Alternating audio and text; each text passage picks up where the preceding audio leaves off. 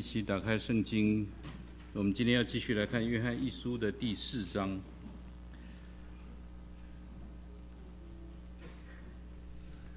那我们翻开新约圣经约翰一书第四章，我们要读第一节一直到第十八节。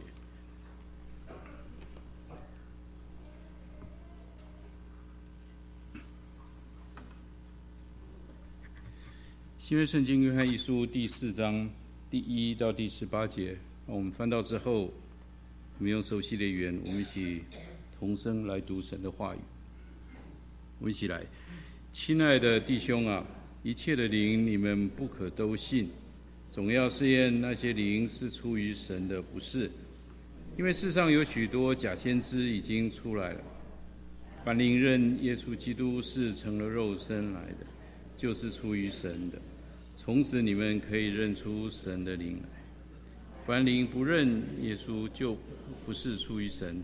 这是基督者的灵。你们从前听见他要来。小子们啊，你们是属神的，并且胜了他们，因为那在你们里面的，比那在世界上的更大。他们是属世界的。所以论世界的事，世人也听从他们。我们是属神的，认识神的就听从我们；不属神的就不听从我们。从此我们可以认出真理的灵和谬妄的灵来。亲爱的弟兄，我们应当彼此相爱，因为这爱是从神来的。凡有爱心的，都是由神而生，并且认识神。没有爱心的就不认识神，因为神就是爱。神差他独生子到世间来，使我们借着他得生。神爱我们的心在此就显明，不是我们爱神，是神爱我们，差他的儿子为我们的罪做了挽回祭，这就是爱。亲爱的弟兄啊，神既是这样爱我们，我们也当彼此相爱。从来没有人见过神。我们若彼此相爱，神住住在我们里面，爱他的心在我们里面得以完全。神将他的灵赐给我们，从此就知道我们是住在他里面，他也住在我们里面。父差子做世人的救主，这是我们所看见、所见证的。凡认耶稣 神儿子的，神就住在他里面。他也住在神里面，神爱我们的心，我们也知道也信，神就是爱，住在爱里面，就是住在神里面，神也住在他里面，这样爱在我们里面得以完全，我们就可以很坦坦然无惧，因为他如何，我们在这世上也如何，爱里没有惧怕。爱既完全，就把惧怕除去，因为惧怕里含着刑罚。惧怕的人在爱里未得完全。啊，好，我们就读到第十八节。弟兄姐妹，大家平安。呃，从今天开始，美国从中国进口的货品又多了很多的东西要，呃，课这个百分之十五的关税。啊，按照这个计算。大概几乎已经是所有从中国进口到美国的东西，呃，通通要加关税了。那其实这个事情对我们来讲也不是什么新闻，因为中美之间的这个贸易战已经有超过十八个月，已经超过一年半了。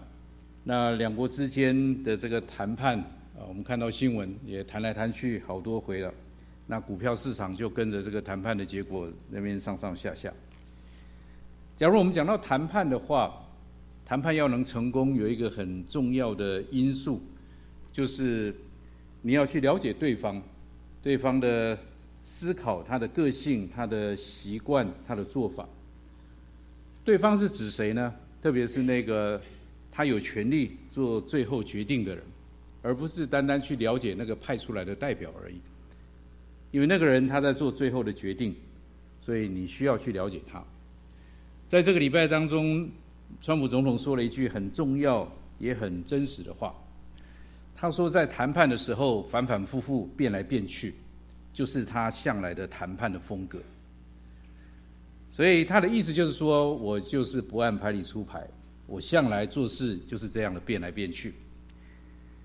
那我想，经过一年多，中国方面的谈判代表应该已经认识到川普总统的个性和习惯。那美国方面的这些谈判代表谈了一年多，他们应该也大概认识到中国人的一些思维的一些做法。所以两边认识清楚以后，谈判就没办法进行。所以我们看到这个谈判就拖拖拉拉的，一直没有什么具体的进展。因为两边都很清楚知道对方是怎么一回事。那其实从这个事情，我们可以很清楚看到，当我们对一个人的个性、他的习惯、他的思考、他的做法，当我们认识清楚以后，我们怎么去面对他，应该有怎么样的反应，我们一定会跟着调整。因为我们认识清楚知道，哦，原来他是变来变去的，那我就不应该按照原来那一套。假如认为川普跟奥巴马还是一样的话，那这个人一定是个傻瓜，对不对？因为这个人很显然不一样，所以这个做法应该跟着调整。你认识了，你就应该调整。那弟兄姐妹，我们在信仰里面呢，是不是也应该是这样子？我们常常说，我们信耶稣，我们读圣经，我们听到，所以我们是一群认识上帝的人。那什么叫做认识上帝？是不是礼拜天来参加崇拜、小组聚会的时候，我们参与讨论圣经？我们跟别人自我介绍的时候，说我是一个基督徒，这个叫做认识上帝呢？是不是只有这样子？今天的经文让我们看到一个真正的关键：所谓认识上帝，是会带出我们在待人接物、我们在为人处事上面。我们会有改变，我们会有调整，而不是只有在所以里面讲一讲，在思考里面知道一些事情。所以，假如我们说我们认识上帝，可是我们还继续原来的方式、原来的做法，那是不是很奇怪呢？今天我们读到的经文《约翰一书》的第四章，约翰要提醒我们：一个认识上帝的人，他不是只有单单明白圣经、熟悉圣经。他也在他的为人处事上面是有改变的人，所以之前我们看到使徒约翰写这封书信，我们已经好几次提到，当时有一个影响教会很深的、很大的一个异端，叫诺斯底派。那在约翰一书的第二章，我们读到诺斯底派认为耶稣没有真正的道成肉身，所以耶稣道成肉身来到世上，其实他们说那只是他的一个影子。那耶稣假如是一个影子的话，他就没有在十字架上，他也没有流血救赎我们。那假如耶稣没有流血救赎我们的话，那我们依然在罪恶过犯之中。那这些诺斯底派，那一方面他其实他们也在讲耶稣，可是呢，他们的耶稣是没有救恩的。那没有救恩怎么办？既然耶稣没有救恩，上天堂要靠什么呢？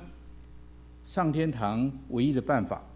就是听这些异端的领袖他们的教导，他们的规定去做，你才可以累积你的点数，你才可以升级，你开可以累积你的功德，或许你可以上天堂。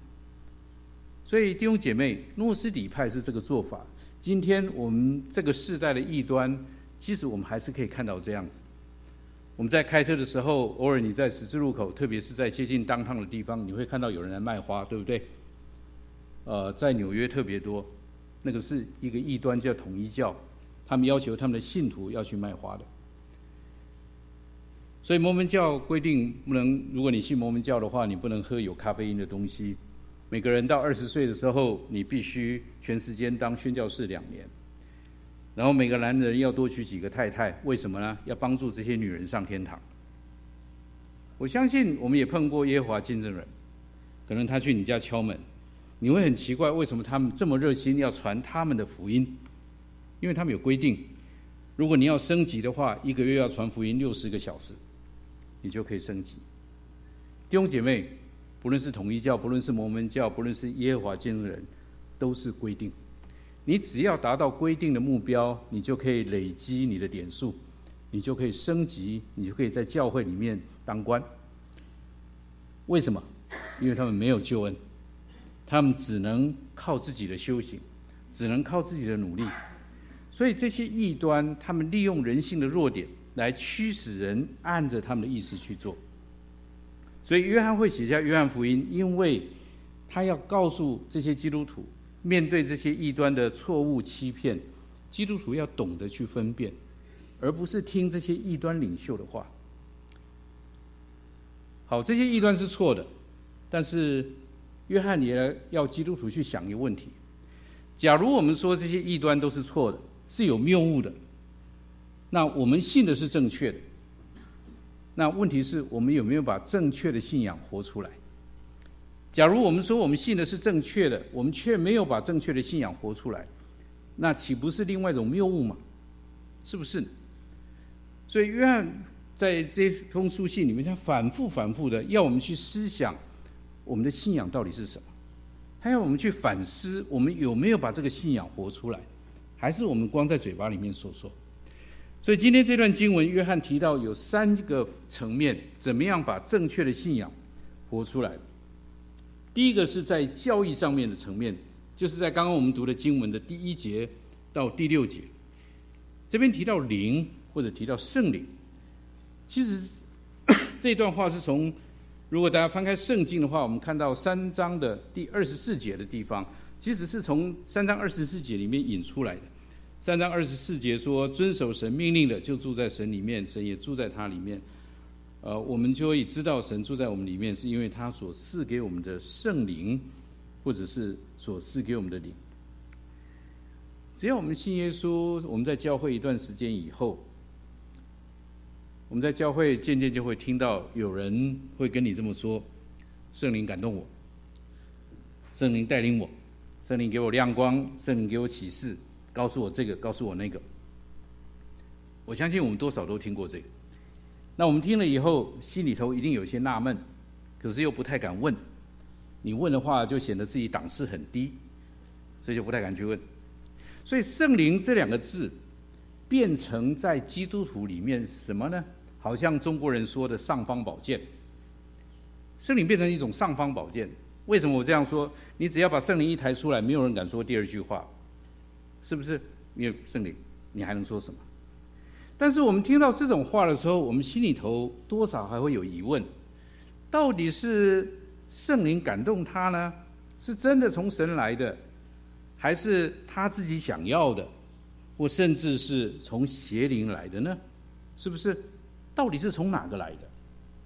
其实不止我们今天听到这种话的时候有这个疑问。约翰他在写约翰书信的时候，那时代的基督徒一样有这个疑问，因为这些诺斯底派的异端，他们也说圣灵感动他们，圣灵带领他们，所以那些基督徒也在想，那到底怎么回事？所以约翰在这边教导我们分辨的原则，特别是在第一节到第三节，让我们再一次来看，亲爱的弟兄啊，一切的灵你们不可都信，总要试验那些灵是出于神的，不是，因为世上有许多的假先知已经出来了。凡灵认耶稣基督，啊，是成了肉身来的，就是出于神。从此你们可以认出神的灵来。凡灵不认耶稣，就不是出于神。这是那敌基督者的灵。所以第一节的意思就是说，假如我们有人听到有人说自称他有圣灵的感动带领，有神告诉他什么话语，我们不需要把这种话当作尚方宝剑。我们不需要。好像我们不听的话就会得罪上帝。约翰说不是这样子。约翰说我们需要先试验，先观察是不是出于上帝的，不用马上去听从他。为什么要试验观察呢？使徒约翰说，因为出于撒旦邪灵的假先知，在那个时候，在第一世纪的最后已经出来了。已经出来的意思就是，这些人已经在扰乱教会，已经在破坏教会。那他们也是开口闭口就提到圣灵，那所以怎么样才能够判断？就是第二节、第三节说是出于神的，是出于神的。这句话简单来讲，就是他所说的有没有符合神的话语，有没有符合圣经的教导？约翰说这是一个分辨的原则。所以约翰在这边提醒我们，不论是什么样职分的基督徒。不论他说了几次，圣灵感动他带领他，只要他所说的话，只要他所做的事情是不符合圣经的，是破坏教会的，就不用听他的。必须用神的话语来做判断。所以，在刚刚的地方，我们提到说，凡灵认耶啊基耶稣基督是成了肉身来的。然后第三节说，凡灵不认耶稣的，其实约翰在这边讲的就是针对诺斯底派。刚刚我们提到，他们认为耶稣是一个影子，不是真正造成肉身。那当时诺斯底派的这个势力非常的大，所以教会受到很大的破坏。所以当时的弟兄姐妹也觉得，好像教会就完了，好像教会就要被这个诺斯底的异端整个给吞掉了一样。所以约翰才会说第四节：小子们啊，你们是属神的，并且胜了他们，因为那在你们里面的比那在世界上的更大。约翰用这一节在鼓励那时代的基督徒，也在鼓励我们：真正属神的人不用害怕，因为那在我们心里面的神的圣灵，比那世界上的世界上的什么撒旦邪灵有更强大的力量，一定会得胜他们。所以我们在教会历史里面再三再三的看到，我们在约翰时约翰写书呃约翰一书的时代有这个诺斯底派，其实诺斯底派的影响一直没有过去。后来，呃，在教会历史里面到第二第二第三世纪的时候，呃，有一个呃派别叫亚流派，其实是一个异端，在基督论上面出了很大的问题。那在当时的教会有一个很出名的神学家叫亚他那修。亚他那修就坚持我们今天所信靠的呃信仰的三位一体论，他们认为耶稣是完全的神，也是完全的人。那当时亚他那修他所面对是一个什么地步呢？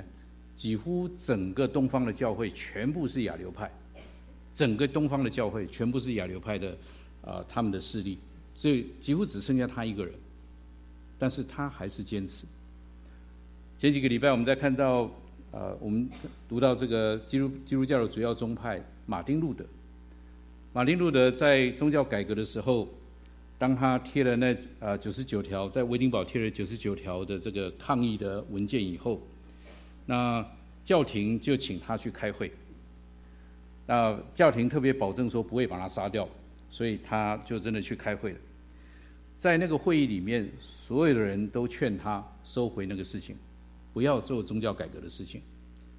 马丁路德一个人面对所有的人，他说一句很出名的话，英文叫 “Here I stand”，我就是这样子，我就是坚持，一个人面对所有的人。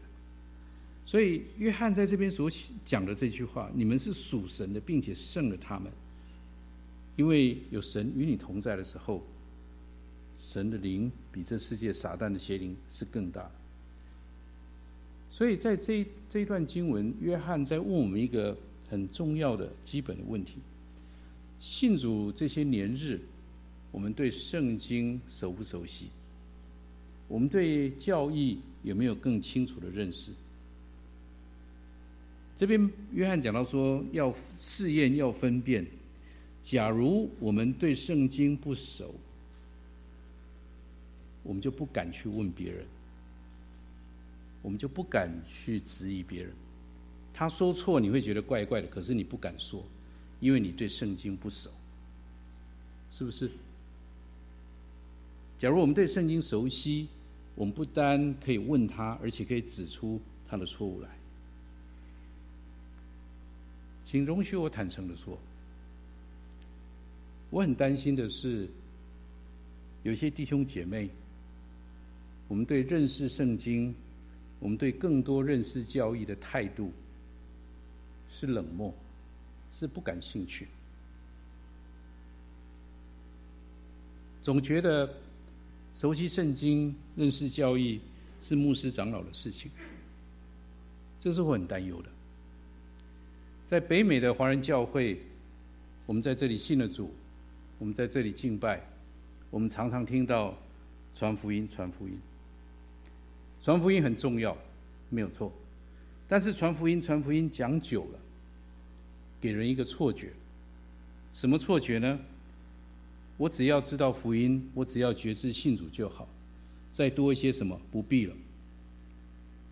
圣经我只要读福音书就可以了，其他不需要。当我十一年前来 PCC 的时候，有人问我灵恩派是什么？经过了十一年，还是有人问我灵恩派跟我们到底有什么不同？灵恩派到底是什么东西？还是有人这样问我。其实我们中间已经有一些人跟着灵恩派走了，也把一些人带走了，都在这个教会发生过。这就是我的担忧。要做一个认识神的人，我们需要求神给我们恩典。我们对认识真道、对教义要有渴慕，要想要去认识，不是冷漠，不是不感兴趣。如果是那样子，我们没有办法分辨，我们就是被别人带着走。一个认识神的人的第二个层面，他应该是在行为上是一个有爱心的人。就是这段经文的第七节到第十二节，这边约翰好几次讲到彼此相爱。假如我们看第七节到第十二节，第七节一开始就讲：“亲爱的弟兄啊，我们应当彼此相爱，因为爱是从神来的。”那为什么约翰在这里反反复复讲了好几次彼此相爱？其实，在前面呃第三章的地方也讲过彼此相爱。这就像我在刚刚提到的这些异端，这些异端里面，他们所信的耶稣没有救恩，因为耶稣没有道成肉身，所以耶稣没有救恩，那怎么办？你要上天堂，你要得救，唯一的办法，你就是听这些异端的领袖告诉你什么，他规定什么，要求你什么，你就跟着做。那这些异端或者邪教的领袖，其实直到今天还是一样，他们为了让信徒乖乖的听从他们，异端的一个标准的特色。他们都教导他们的信徒，其他的教会、其他的宗派都是错的，只有我是对的。这是异端的一个很标准的特色。别人都是错的，只有我是对的。你只有跟从我才能到天上去，你跟着其他的都没路。那弟兄姐妹，我们想一想，在这种教导思维的里面，这种宗派或者这种异端，他对其他人会有爱心吗？其实不会，不会。除非你跟从我，除非你顺从我，除非你听我，你只要跟我不一样，我根本不理你。所以在异端里面是没有爱心的，只有听他的，他才会关心你；你不听他的，就不一样的就没有。所以让我们再回来看第七到第十二节这一段，它的关键是在第九节到第十一节。让我们再次来看第九节说：“神差他的。”独生子到世间来，使我们借着他得生。神爱我们的心在此就显明，不是我们爱神，乃是神爱我们，差他的儿子为我们的罪做了挽回祭，这就是爱了。亲爱的弟兄啊，神既是这样爱我们，我们也当彼此相爱。其实约翰在这边反反复复都是在讲同一个事情。刚刚我们读了第十节，假如我们看到第十九节，第四章的第十九节，我们爱，因为神先爱我们。所以，约翰要告诉我们：当我们读到圣经，耶稣说要我们彼此相爱，但约翰说不是因为我们有多么伟大的爱心，不是因为我们有很高尚的情操，我们心里耶稣就变成这个样子。真正的原因是因为神先爱我们，神先爱我，然后神对我们的爱，就是在第十节所讲，不是我们爱神，乃是神爱我们，差他的儿子为我们的罪做了挽回祭。这就是爱。那神的爱到底是什么？当然，我们都都明白啊，神啊，差派耶稣为我们做了挽回祭，死在十字架上。其实我们要明白这一节的意思，我们不不要忘记另外一节我们很熟悉的经文，《罗马书》的第五章第八节：唯有基督在我们还做罪人的时候为我们死，神的爱就在此向我们显明了。所以，神的爱是什么意思？神的爱是什么意思？就是神对于悖逆无知的人类，还死在罪恶过犯之中的时候，神就愿意主动先给人耶稣基督的救赎。就像罗马书这个地方讲的，我们还做罪人的时候，我们还做罪人的时候，神就愿意主动。先给人耶稣基督的救赎，来赦免人的罪孽，与神和好，这就是神的爱，也是神最深最极致的爱。所以这样讲，我们就可以明白了。那些异端，当他们否认耶稣基督道成肉身，否认耶稣基督在十字架上的救赎，那神有没有爱？没有爱，对不对？那些异端里面，神没有爱，神没有爱，人也就没有爱心了。我们就明白刚刚刚我们所提的意义，因为在异端里面，神没有爱。你一旦否定耶稣基督，这个神没有爱世人，你只有靠你自己。所以，因为神有爱，因为神的爱是这样子，让我们看到第十一节，就带进了十一节刚刚所说的：“亲爱的弟兄啊，神既既是这样爱我们，我们也应当彼此相爱。”我相信这句话我们很熟悉，但弟兄姐妹，你仔细去思考这句话，这句话的逻辑其实有点奇怪。这句话的逻辑其实有点奇怪。第十一节的上半句是一个陈述，是一个描述，神是这样爱我们。好，神是这样爱我们，在第九节、第十节已经说过了。好，十一节的下半句是我们也当彼此相爱，是一个命令句。一个陈述句会凭什么带出一个命令句？凭什么？这个逻辑很奇怪。神爱我。神给我救恩，这我很开心，对不对？那这是一回事。那我要不要去爱别人？我要不要去关心别人？那是另外一回事。这两者不相干的，对不对？神爱我，很好啊。但是我要不要去爱人？这两码事啊。我们会这样想。但是对约翰来说，他没有这个问题。神爱他这个理由，他已经足够促使他去爱别人。已经足够促使他去彼此相爱。约翰说：“这是一个必然的结果，这个不是逻辑的问题，这是一个必然的结果。”其实，约翰说的这句话，就是保罗在哥林多后书第五章说的：“基督的爱激励我们。”我说过，“激励”那两个字就是控制他、抓住他的意思。不论是约翰，不论是保罗，他们告诉我们。假如一个人他说深深的感受到神奇妙的大爱临到他，假如他说神深深的大爱临到他了，但是他却不会被这个爱感动去爱别人，他却不会被这个爱感动主动去帮助别人，他所谓神的爱深深的感动他，一定有问题，一定有问题。如果神的爱深深感动他，他不可能不去爱别人。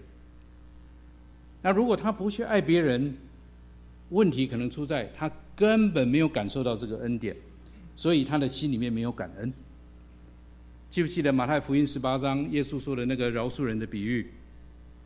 那个主人赦免那个仆人一千万两银子的债，记得吗？然后那个仆人出去，转眼看到他的朋友欠他多少？十两，他有没有赦免他？没有。为什么没有赦免他？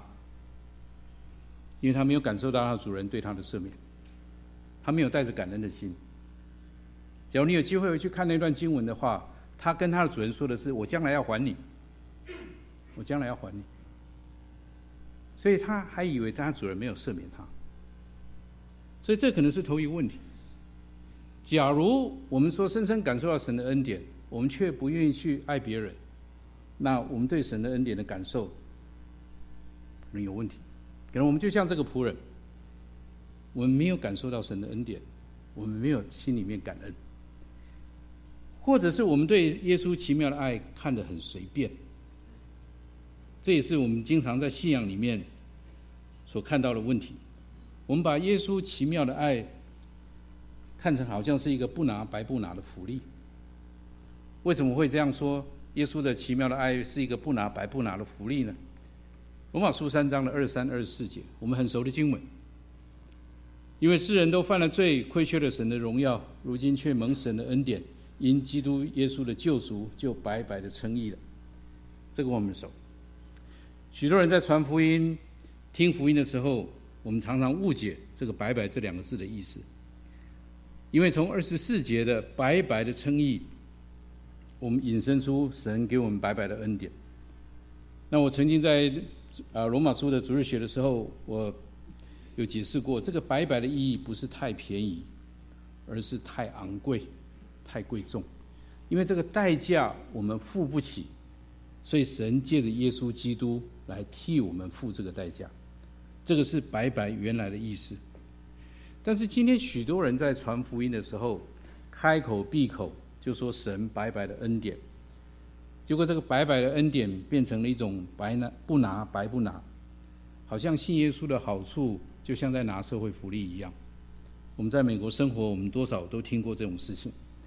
你只要填个表，你说个 yes，你连申请费都不用付，你就可以一辈子看病、吃药、住院都免费，好处多多。耶稣的恩典变成是一种拿社会福利，所以传福音的时候说：“既然信耶稣好处这么多，你就先信了吧。你懂不懂没有关系，反正你先信了再说。”就像表格，你先签名吧，你管它内容是什么。弟兄姐妹，耶稣白白的恩典不是这个意思。耶稣白白的恩典是很昂贵的恩典。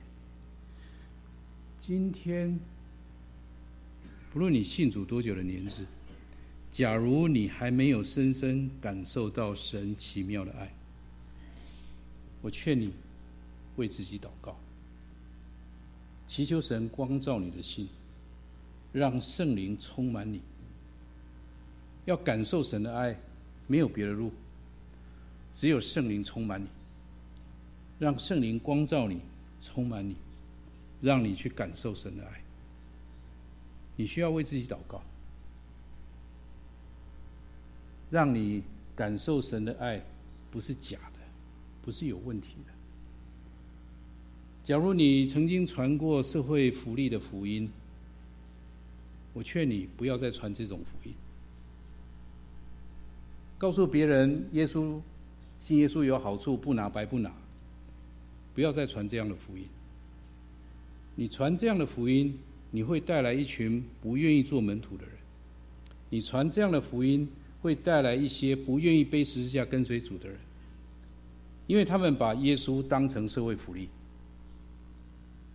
因为他们把耶稣当成社会福利。我劝你不要再传这样的福音。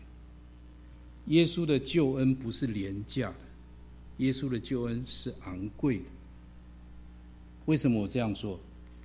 哥林多前书第六章说得很清楚，因为你们是重价买来的，因为你们是重价买来的，所以要在你们的身子上荣耀神。你们是重价买，既然神的爱这么大，我们怎么能不彼此相爱？但是我们得先去明白，神的爱是这么大。所以约翰在这边提醒我们，一个认识神的人。的第二个层面，他因为感受到神的爱，他会愿意去爱人，愿意去帮助人。最后，我们来看到第三个层面，是在生命上面住在神的里面，就是我们今天读的最后一段经文，在十三节到第十八节。假如我们看这段经文，刚刚我们读过的时候，我们一样发现，约翰又反反复复在讲住在神里面，住在神里面。就像这一段开始的第十三节，神将他的灵赐给我们，从此就知道我们是住在他里面，他也住在我们里面。那到底住在神里面是什么意思呢？什么叫做住在神里面？其实约翰这段话 也是从耶稣的教导来的，在约翰福音的第十五章，耶稣讲到那个葡萄树的比喻。约翰福音第十五章的第四节到第七节。这边也是反复提到，一开始说，你们要藏在我里面，我也藏在你们里面。枝子若不藏在葡萄树上，自己就不能结果子。你们若不藏在我里面，也是这样。然后在这一段的最后说，你们若藏在我里面，我的话也藏在你们里面。所以我们看这一句话的时候，我们就可以明白耶稣教导的意思。什么是住在主的里面，住在神的里面？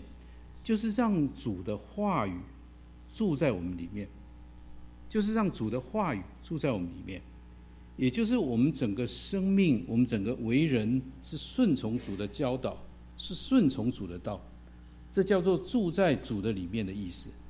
那我住在主的里面，主也住在我的里面。所以从这个我们可以明白，一个认识上帝的人，他应该是在他的生命、生活的每一个层面，他都按着主的教导去做。这叫做在生命上面是一个认识神的人。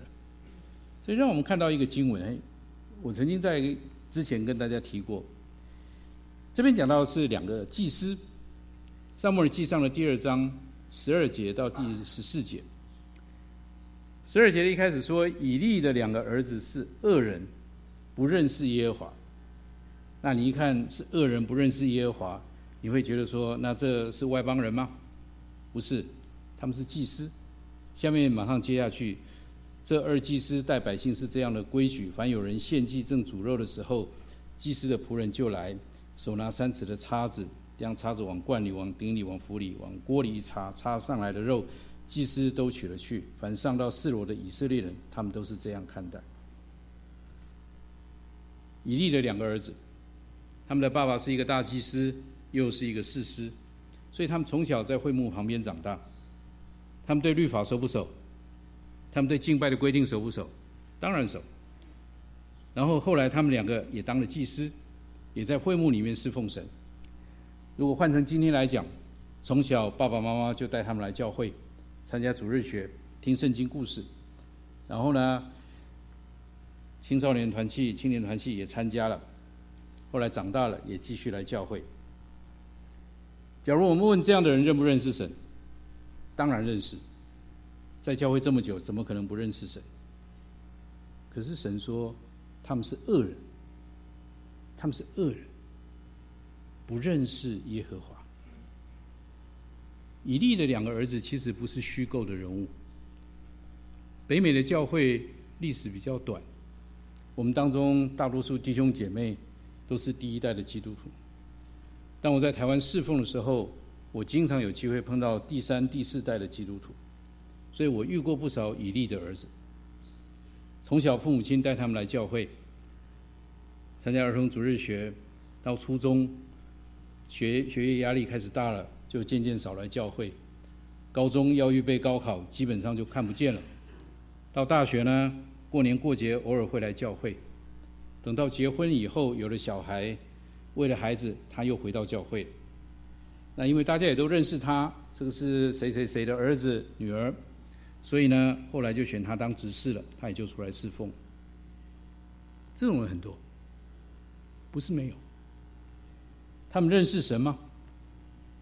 人常常以为认识神就是在头脑理性思考上面知道了、理解了，就算认识神。但神看的不是这样，神看的是这个人在为人处事、待人接物上面有没有按着他的吩咐去做。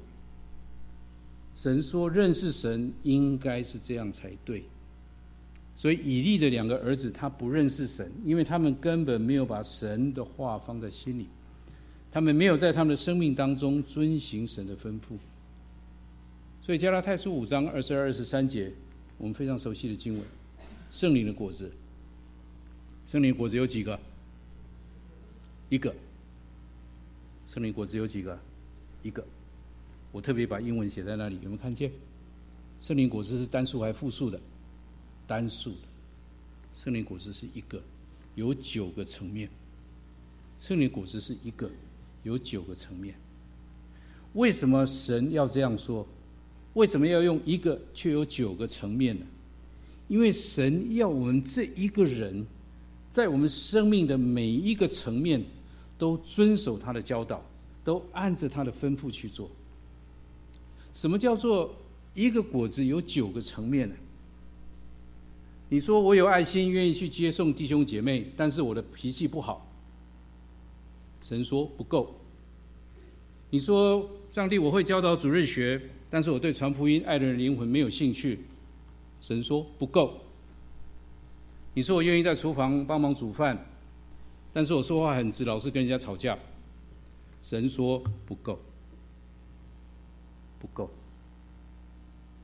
果子只有一个，就是我们这个人。但是我们生命的所有层面，神要我们都要到齐。所以住在神里面的意思是什么？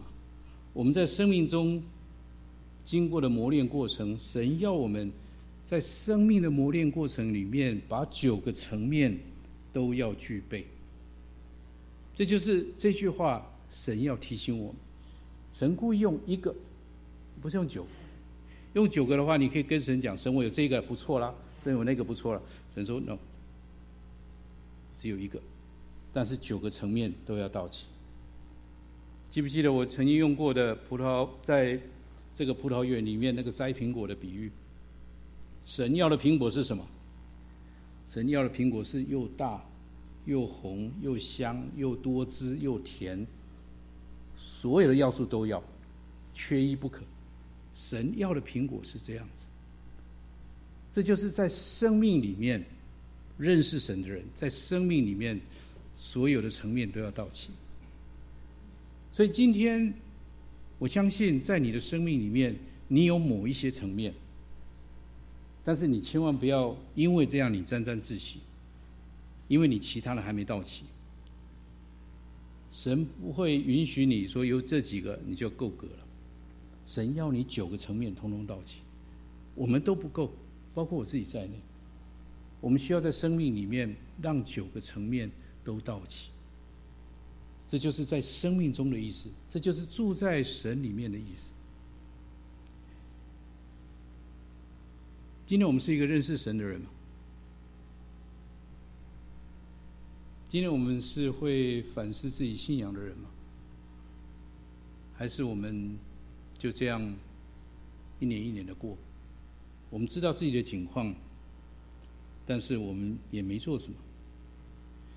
弟兄姐妹，不要再看别人，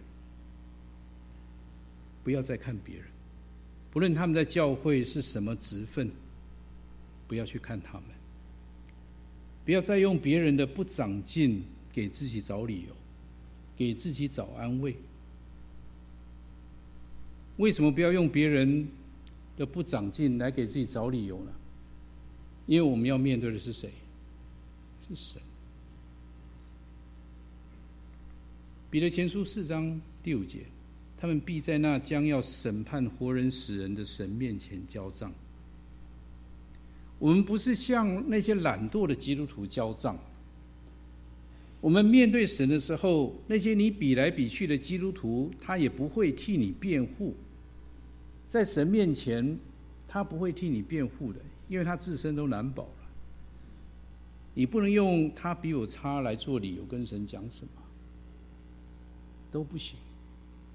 因为我们每一个人都要面对神，所以不要再看别人，不要再用别人给自己找借口。让我们做一个认识神的人。那我们低头祷告。天父，或许我们看到一些景况，我们会有担忧。但是父神，我们相信你是有大能力的神。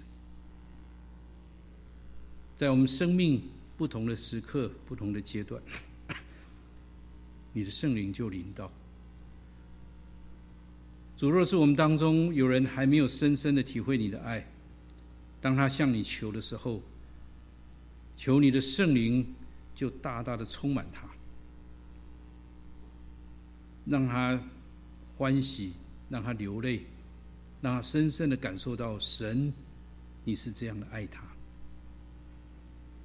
主要若是有人向你求，他盼望成为一个渴慕神的真道。渴慕更多认识你，父啊，求你就垂听，把那个渴慕的心放在他的里面。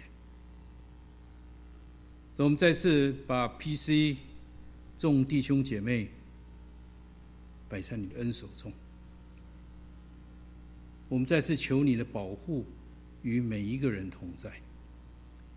主啊，在真道上有认识，在教义上清楚。不被异教异端的风吹动飘来飘去，只要让我们当中不再有人是被影响的，甚至离开的。